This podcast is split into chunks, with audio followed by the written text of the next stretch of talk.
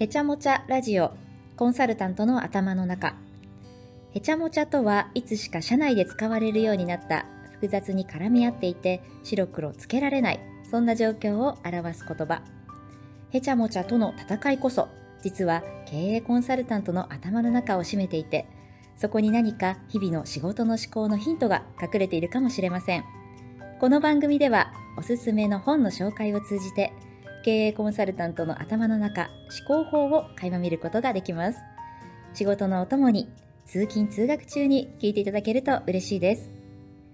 こんにちは。パーソナリティを務めますフリーランス MC の杉山まなみです。どうぞよろしくお願いいたします、えー今回は両利きの経営を、えー株式会社コーポレートディレクションの小川さんにご紹介いただき前後編でお送りしておりますこちらは後編となりますそれでは小川さんお願いしますはい、よろしくお願いいたします。よろしくお願いいたします株式会社コーポレートディレクション CDI 代表取締役の小川達弘です。よろしくお願いいたします。お願いいたしますと両利きの経営の前編後編後編の方ということで、はい少しだけあの前回のお話を振り返れたらなというふうに思うんです。はいで、えっと、この本の中で扱われているのはその大きな会社。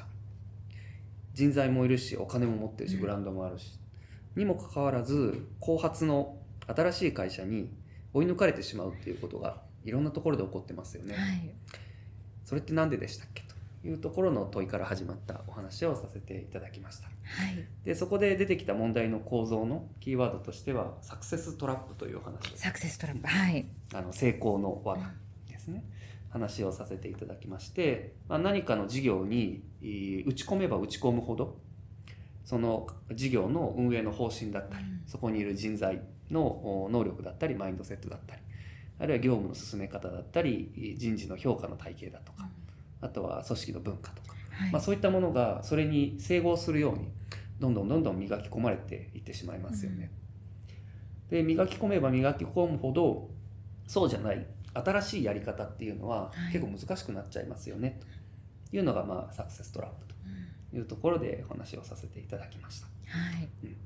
でなので前編の方ではこれ難しいですよねっていうとこそろ。をうですよね、うん。あの少しお話しさせていただいて、はいもうサクセストラップが脅威であるということとでもそれを、えー乗り越えるには結構難しいハードルがありそうだっていうのを私もあの初心者ながら感じました。はい、そうですよね、はい。ちょっといろんなあの皆さんがこう触れてるような仕事の現場っていうのを想像するだけでも、はい。これまでやってきたことをより洗練させていくということと、えー試行錯誤も含みながら新しいことをやっていきましょうって両立するの結構難しいですよね。はい。というのはあの想像いただけるかなというふうに思います。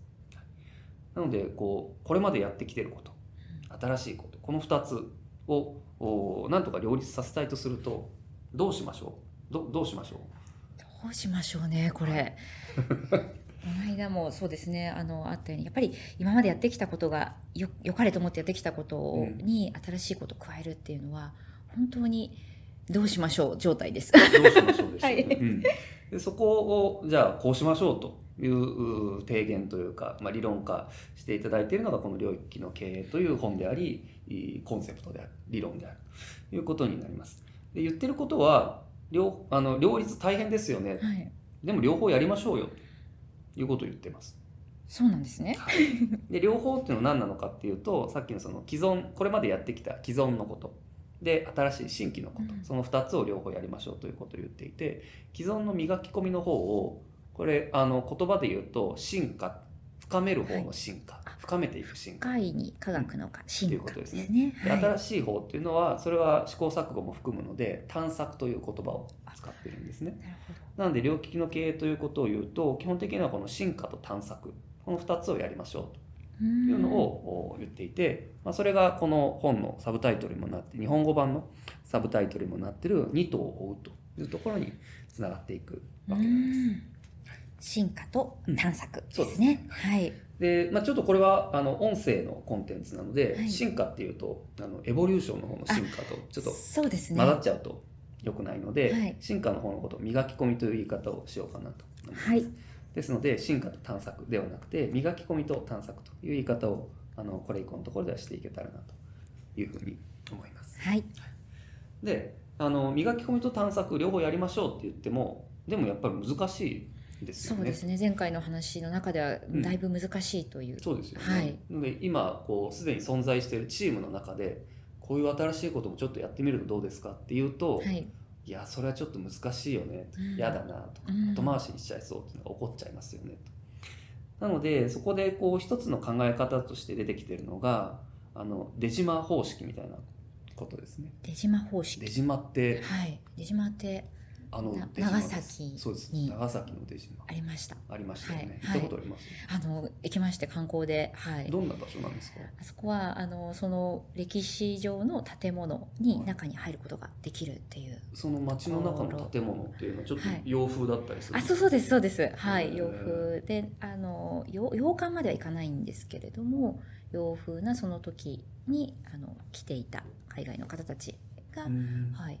あのいたいたような空間。が多分実際に実現されてたりとかあとはあの、まあ、普通にお店も入ってたりとかもするんですけれどうん。も観光スポットになってますね。そはい。の出島まではなんか橋がかかってるんですあそうです。そうです。橋がかかってるんですけど本当になんかこう街の中にポッと現れるのでちょっとこう面白い空間になってますね。はい。い、ぜひあよかったら今度行ってみてください。はい。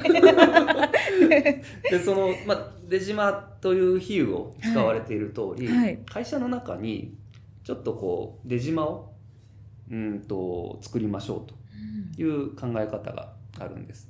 すなわちちょっと既存の組織からははい。切り分けた別の組織、まあそれこそもうなんならオフィスオフィスも分けて。はい。あ、うん。あの。別で。で既存事業側とははい。全然このおやり取りがないような、うんうん独立した場所というのを出島として作りましょうというのが一つの考え方として。なるほど。あるんですね。はい。でこれはあのこの両利きの経営が出る前のこの企業がどうやってイノベーションを起こしていくかっていうテーマの中で、はいとても有名だったのが「イノベーションのジレンマ」というえ本があってねイノベーションのジレンマですね。このキーワードも結構有名かなというふうにはい思うんですけれども、それってクリステンセン先生っていう経営学者として最もあの成功されているう方のうちの一人だと思うんですけどが提示されているイノベーションのジレンマ、まあ、英語で言うと Innovator's Dilemma なのでイノベーターのジレンマ。とということで、まあ、さっっきあの前編の方でお話ししたようなの何かの事業ではあと伸びていった企業だからこそはい。陥ってしまうジレンマ罠っていうのがありますよねと。いうことが書いてある本でしてじゃあどうするのっていうところでじゃあその混ぜると危険なので分けちゃいましょうといいうことをはい。言ってるんですね。で実際日本企業でも出島方式ということで新規事業に取り組むチームというのははいもう完全に分けてで、えーオフィスも分けるし、はいで場合によっては使ってる椅子とかを分けるとかあ新規事業の方はえーちょっとバランスボールを置いてみたりとか、なるほど。うんもうとかそういうもう、はいあと服装規定も違ったりとか、はい。あ、ちょっと形からではないですけれども。形からですけれども,、はいもう完全に分けましょうとへいう、え。あのケースもあったりするんですね。はい。でそれは一つなんですけど、はいただここで問題ははい。分けちゃうと意味なくないっていう話がそうでですかね。は完い。全に分けるんだとすると、はいわざわざその大きな会社がやる意味がないですよね。うーん。その問題としては大きな会社には人もいるしお金もあるし、ブランドもネットワークもあると、だからそれをしっかり使えたらはい。新しいことってもっと大きく取り組めるんじゃないですか？っていうのが最初の問いだったはずなのに、ね。はい。完全に分けちゃったらさっきの人材であったりネットワークであったり、うんブランドだったりそういうものが使えないということになるのでそういうことですね。わざわざ自分たちでやる意味がないですよね。そうですね。そうですね。完全なスタートアップがはいゼロから始めるのと、条件としては同じになる。確かに。なんかちょっともったいない気がしちゃいますね。すねはい。はい。なのでそこをどうするかっていう問題があなるる。でじゃあ実際、新規事業に取り組んでる方々ってほど。はい。孤立しがちなんですよ。でもななんとなく先ほどの聞いたと分かりますね会社の中でちょちょっとだけ雰囲気が違うコーナーが一角できちゃってるってことですもんね。なんか、まあはい浮いてるわけじゃない、はい。で見えちゃいます、はい。だしあとは特にえー始めて最初の頃というのは、えー売上や利益が立ってるわけではないので、お金の流れでいうと既存事業の方で稼いだお金というのをうん。そちらに回してますよねうふうに見える、本当はその中期的には新しい取り組みがうん。会社にも財務的にも貢献するはずなんですけど、はい。そうその瞬間は見える、うん。なんか既存事業側からすると俺たちの金っそう使ってるよね。ねはい。てなる。なるほど。ちょっとパワーバランスというかなんかやりにくそうな気がしちゃいますね。はい。で、まあ、それがさらにいいどんどん進んでいくと、はい。新規事業側も俺らがやろうとしてることって、うん。既存事業の人に喋ってもどうせ理解されないうん。よね言っても意味ないから言わないでおこうはい。で今度既存事業は言ってこないので、何してるかわからない。はい。金だけが使われてることはわかる。なってどんどんどんどん悪循環で、はい。その効率が進んでいくと前に進はいまない、溝が深まっていっちゃいそうですね、それは。はい。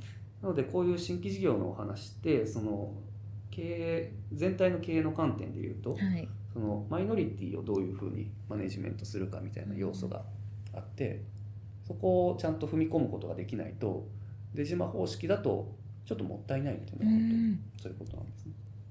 なの、で、えー、と両利きの経営で言ってることは既存事業側はい。磨き込み側ですね、うん。とお新規事業側探索側というのをちゃんとつないで、うんやりましょうと、うんそれがまあ両利きの経営ということにななるるわけです。ほど、なるほど。でも両利きの経営なので一つの人間ではい右手と左手、両利きですよね。出島だと、まあ、左手を切り落としてはい。左手だけで勝手に走っていってもらおうんなかそんなアニメーションあった気がありますよね ちょっとホラーなアニメちょっとホラーなありそうでしょそうではなくってことですね。っていうことですね。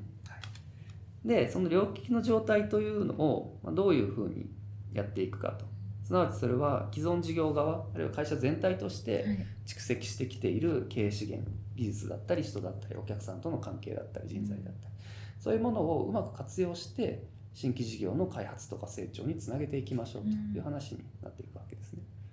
でそのために何に気をつけましょうかというのが本の中でたくさん書いてあるんですが、はい。ちょっとエッセンスとして、えっと、4つかなありますというふうに書き方をしているので、そこの紹介をさせていただければと思います。はい。まず1つ目。どういう戦略的な意図があるかというのを明確にしましょう、うん。戦略的な意図を明確化する。そうですね、はい。なぜその新新規的な探索というのを我々の会社はやる必要があるのか。うん。ひょっとしたら既存事業っていうのは今10年今後10年ぐらいは比較的好調だけど20年30年っていうとなかなか難しそうなのでやっぱ新しいこともやってないといけないよねとかあるいは自分たちにいる会社の中にいる人材がもっともっと活躍していくんだとすると、うん。もっといろんなことやってないとダメですよね。とか、まあ、そういうふうなその戦略的な意図とか。あとは自分たちの会社のどういうふうな強みというのがその新しい取り組みに行きそうですよねというこれは仮説だと思うんですけど、はい。まあ、そういう戦略的な意図を持ちましょうというのが一つ。なるほど。で2つ目がそのどうしても反対派だとか抵抗派だとか、うんどっちかというとネガティブに受け止めてますよねっていう人がやっぱり社内にいるしはい。場合によっては経営会議の中にもそういうスタンスの方がいらっしゃるというのが、あの普段起こる景色なのかなと思うんですがまずそういった時に経営トップのうん。リーダーがそこに対してその反対派抵抗派からのお圧力というんですかねをちゃんと防波堤になりましょうとうん。いうところ。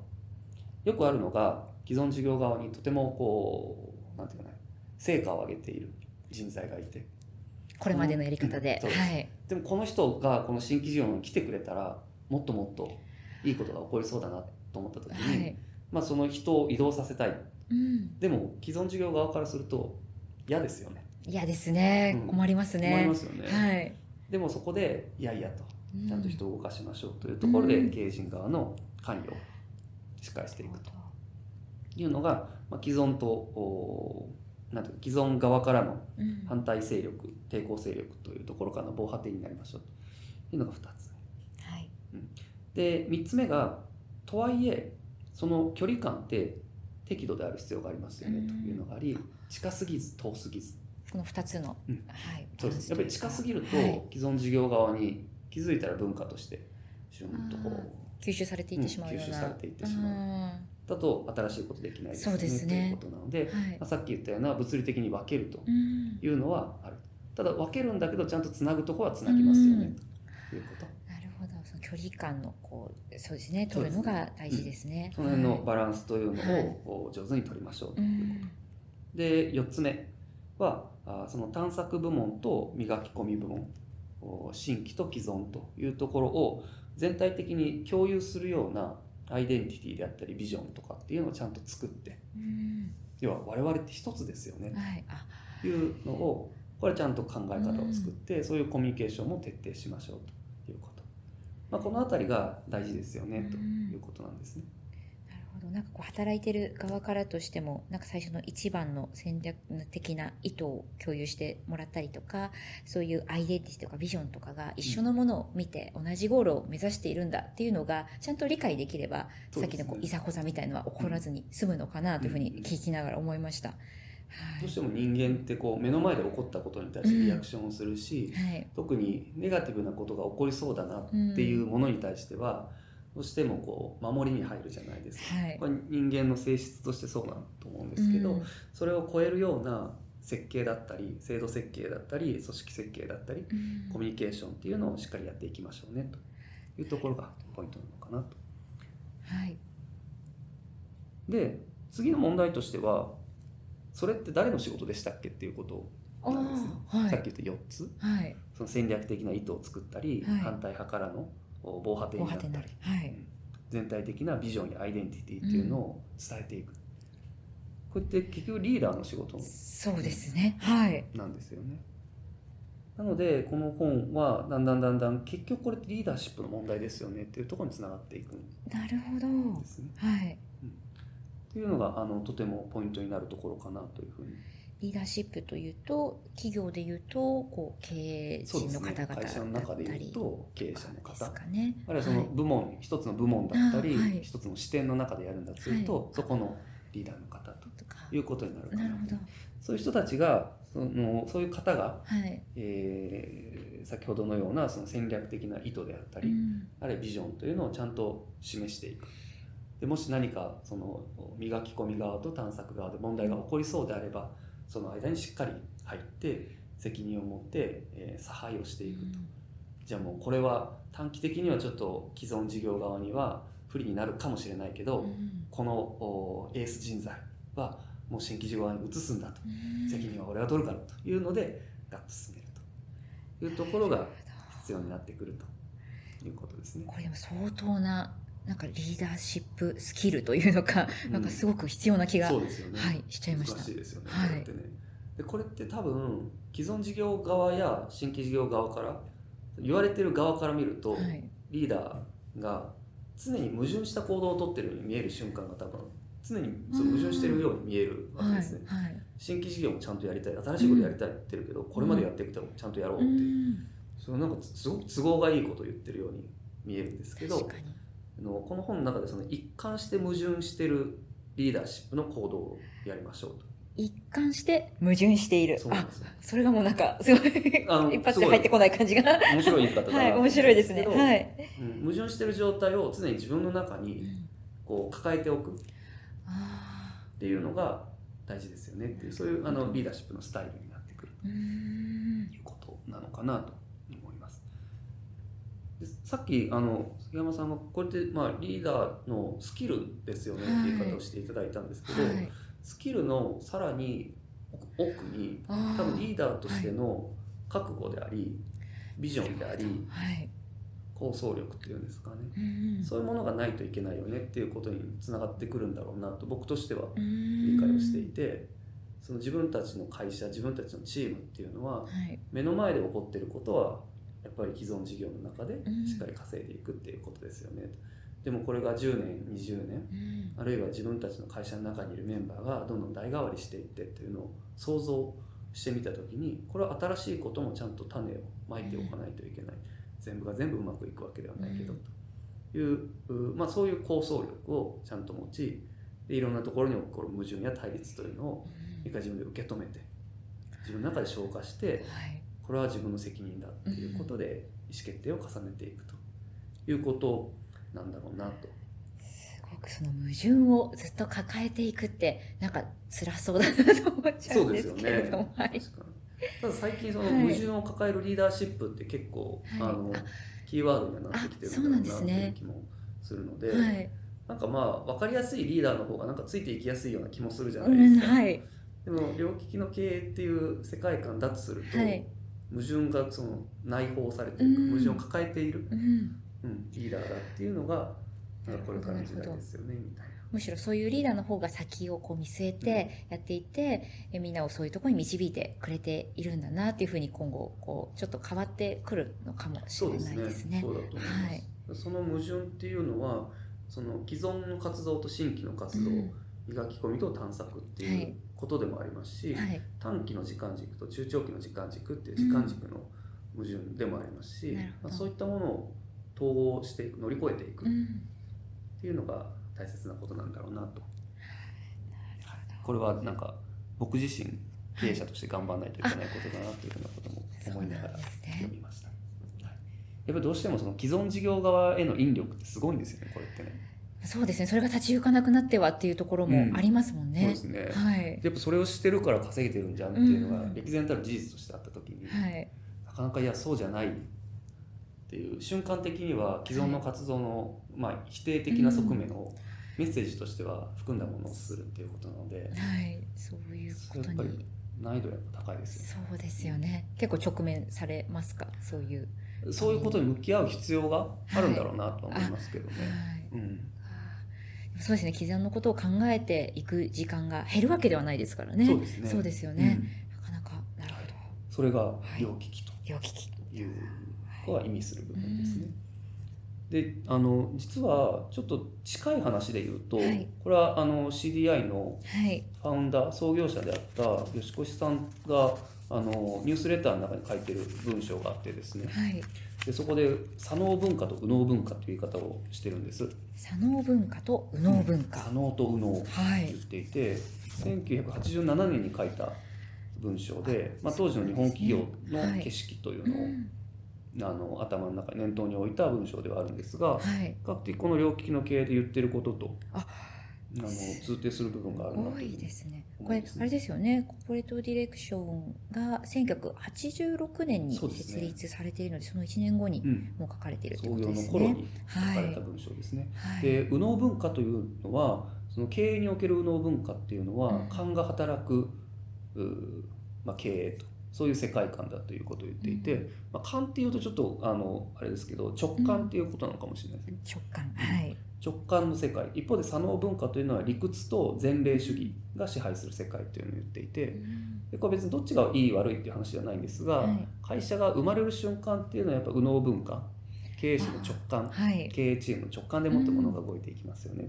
ただ企業が大きくなっていって、はい。えーなるとやっぱり理屈であったり前例主義という、うんまあ、ちょっとこう官僚主義的なところっていうのがこれ必要になってきますよねうんということなんだろうなと思います。なるほど。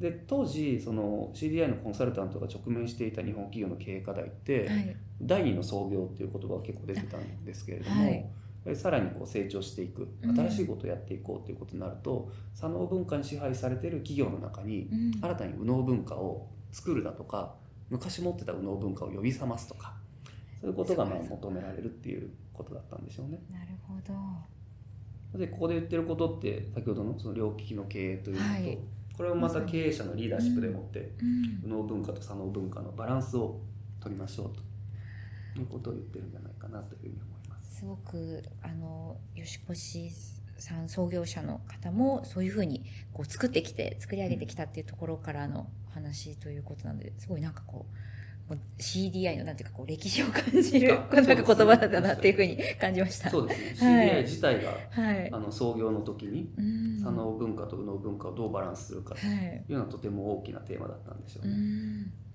今でもこれは小川さんの中でありますか？左脳文化と右脳文化をこうバランスを。そうですねやっぱり経営コンサルタントはその左脳が強いのでどちらかというと、はい。そのう他の会社以上にうん左脳文化の引力が強いと思うのではい。それをどうするかっていうのは、うんとても面白い問いだなと思いますけどね。すごいこうなんかこう礎というかこう脈々とこう受け継がれている考え方なんですね。。はい、でなんかこういうふうに言っていくとなんか両利きって良さそうじゃんってなるじゃないですか。思います。すねはい、すごくいいなと思いました。ねはい。ただこれあのその実務家の目線というか、はい。実際の経営でいうとどうだろうっていうことでいうと、なかなか難しいなって思うっていうことなんです。はい。あの前編の冒頭で、はい。両利きの人ってあんまりいないですよねって人間として。いないです。させてもらいましたけど、はい。やっぱ経営でも両利きってやっぱ難しいですよねっていう。で要はリーダーシップのビジョンだし、はい。胆力だしセンスですよねって言われちゃうと、何かを言ってるのか言ってないのか何をすれば両利きができるようになるかって結構難しいにですよね。なるほど。そこは難しいっていうのがうん、一つと、はい。あとあの企業経営考える時の原理原則として選択と集中っていう言葉あるじゃないですか。はいはい選択と集中って経営資源お金や人というのは限られた資源ですよね、はい。前提になってるんです。で限られた資源で全部やりましょうってはい。ちょっと矛盾してないって、そういうことですね。なんか違うこと言ってますね二つは。なりますよね。はい。なので限られた資源をバランスとって両方やりましょうって、それって正解ってどこにあるんだっていうと、結構難しいですよね。でそういう中で、はい。両利きの経営っていう言葉が使われた時にこれは両利きの経営という言葉の,、はい。あの誤った使い方っていうふうに僕は理解してるんですけど、はい。その既存事業と新規事業と両方、うん。なんとなくどっちつかずで続けていく理由としていやこれ両利きの経営なんですっていう言い方をしてるっていう,、っ言い訳に使われてしまうことがある、ていうのが結構あるなというふうな、はい。あの正直思うところで、うん。両利きの経営って結構流行ってるし、はい。両利きの経営をしてる状態としてない状態どっちがいいって聞かれると、うんなんか直感的にしてる方が そうですね今の、うん。はい。ですよね。流れだと。なので、うーんとどっちつかずになりがちなんです。うん。で本全体として新しいことをどうやりますかっていう問いではあるんですけど、うん。これ実務的に考えると、はい。既存事業側の磨き込みっていうのをうん。めちゃくちゃちゃんとやってそこでちゃんと利益だったり、うん。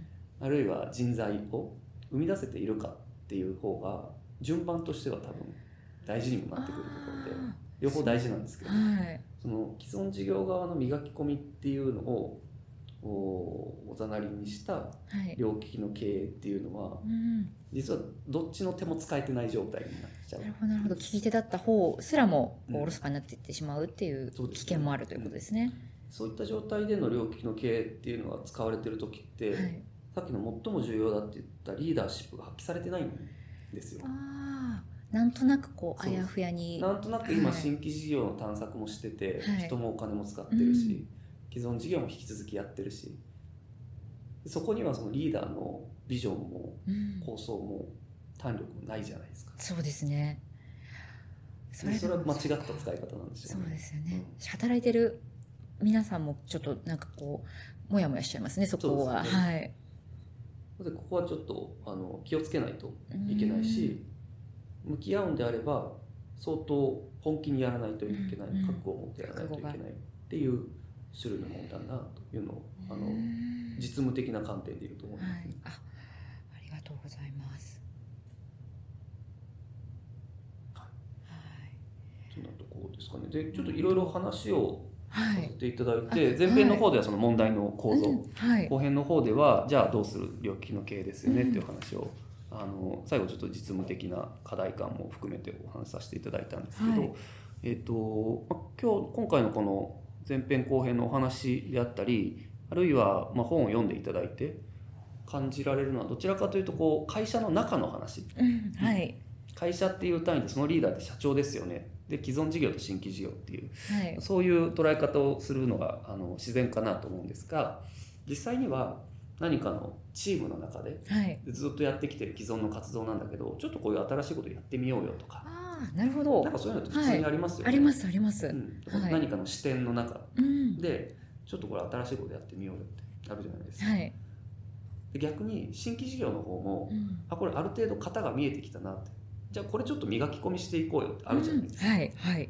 なのであのその磨き込みと探索っていうのはうん全く別々のものっていうよりは本当は磨き込み活動の中にも、うんはい。探索的なものもあるし探索の方にも磨き込みの瞬間があるしのでそういうふうに考えるともう別に全ビジネスパーソンが何らかのその自分の中に矛盾したリーダーシップっていうのを抱えて、その中でどうそれを超えていくかっていうのはほぼ全ビジネスパーソンあるいは、まあ、ビジネスじゃなくてもいいですね。そうですね、あの、はい、学校や病院だってきっとそうですし、国や地方公共団体家庭の中だってそうかもしれないし。ありそうですね。ありそうだなと思って聞いてました、これまでお皿の洗い方ってこうしてたけど、はい、ちょっと変えないとかそうですよね。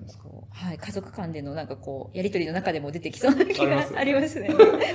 なので本当はこの両利きって、はい、あの会社経営っていう単位だけではなく、はい、あらゆるところにそう必要になってくるはずだし、うん、世の中の変化が早いというのは、はい、企業だけではなくあらゆる主体が向き合っている環境変化なのでそういう意味で言うといろんな形でいろんな人に学びがある本なんじゃないかなと思ったりはしました。自己成長のためにもなんかそういう考え方が持てたら素敵だなと思って、うん、私も持ち帰ってちょっと探索、はい、えっ、ー、と磨き込みと探索ちょっと考えてみたいと思います。はい、考えてみてください。はい、はい、ありがとうございます。前後編にわたって、えー、両利きの経営について小川さんにご紹介をいただきました。今回はまたありがとうございました。ありがとうございました。ありがとうございます。へちゃもちゃラジオコンサルタントの頭の中。ここまでご視聴いただきありがとうございました。毎回コンサルタントそれぞれの目線、切り口で書籍紹介していきますが、個人個人の解釈となります。しっかりと内容を知りたい方は、ぜひ実際に原点をお読みいただければと思います。この番組のご感想や扱ってほしい本のリクエストなど、ハッシュタグ、へちゃもちゃラジオでポストをお願いします。そして、この番組を聞いて、コーポレートディレクションへ経営相談をご希望の方、一緒に働いてみたい方はお気軽にご連絡ください。番組の概要欄にホームページを載せております。次回もどうぞよろしくお願いします。